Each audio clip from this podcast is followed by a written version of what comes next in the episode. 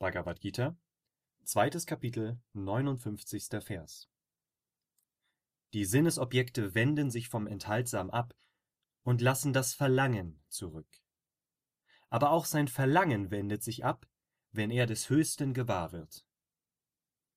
Kommentar Swami Shivananda Nur Selbsterkenntnis kann die subtilen Vasanas, die verborgenen Neigungen, in ihrer Gesamtheit zerstören wie auch alle subtilen Wünsche, alle subtilen Verhaftungen und selbst das Verlangen nach Dingen. Durch das Praktizieren strenger Askesen, durch das Ablassen von allen Sinnesobjekten, wenden sie sich vielleicht vom Asketen ab. Aber die Lust, das Verlangen danach und der Geschmack an den Dingen werden weiterhin bleiben